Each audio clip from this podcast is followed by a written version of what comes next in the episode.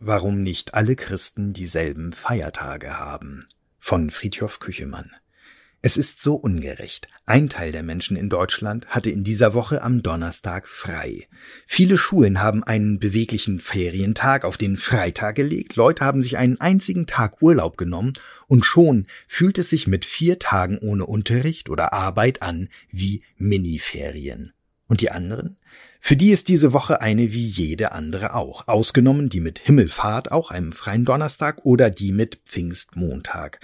All diese Tage sind christliche Feiertage. Sie haben also mit dem Glauben der Menschen zu tun, der in unserem Land am weitesten verbreitet ist. Aber während Himmelfahrt und Pfingsten wie Weihnachten und Ostern zu den Festen zählen, an denen in allen Bundesländern die Geschäfte geschlossen sind und die Menschen frei haben, ist Fronleichnam, so heißt der Donnerstag, an dem nicht alle frei haben, nur in sechs Bundesländern überall ein gesetzlicher Feiertag, in zwei weiteren wird von Gemeinde zu Gemeinde unterschieden und in den restlichen acht gibt es diesen Feiertag offiziell einfach nicht. Wer jetzt glaubt, das liegt vielleicht daran, dass nicht alle Christen diesen Feiertag gleich wichtig finden, ist der Sache auf der Spur. Es ist sogar ein Fest, das manche Christen richtig wichtig finden und andere ziemlich seltsam. Das liegt daran, dass es viele unterschiedliche Gruppen im Christentum gibt. Man sortiert sie in Glaubensgemeinschaften, sogenannte Konfessionen. Verschiedene Glaubensrichtungen gibt es in vielen Religionen. Sie bilden sich, wenn Gläubige sich in bestimmten religiösen Fragen nicht einigen können, unter politischem Einfluss auf die Religion oder einfach mit der Zeit, weil eine Religion, selbst wenn sie uralt ist, sich im Lauf der Jahre verändern und an Orten, die nicht in ständigem Austausch miteinander sind, auch einfach auseinanderwachsen kann. Die beiden wichtigsten Konfessionen in Deutschland sind die katholische und die evangelische Kirche. Damit sind nicht Kirchen als Gebäude gemeint mit Orgel und Altar und Kirchturm, sondern Glaubensrichtungen. Vor ungefähr 500 Jahren hat sich die evangelische Kirche von der katholischen abgetrennt. Fronleichnam ist ein katholischer Feiertag. An ihm trägt der Priester ein prachtvolles Gefäß durch die Straßen. Helfer halten ein Schutztuch wie bei einem Himmelbett an Stangen über ihn. Die Gemeinde folgt. Es wird unterwegs gesungen und gebetet. Es wird gefeiert, dass sich bei einem Moment der Messe eines katholischen Gottesdiensts Wein und ein Stück aus Teig, das Hostie genannt wird, in das Blut und den Leib Christi verwandeln. Diese Verwandlung kommt auch in der Bibel vor.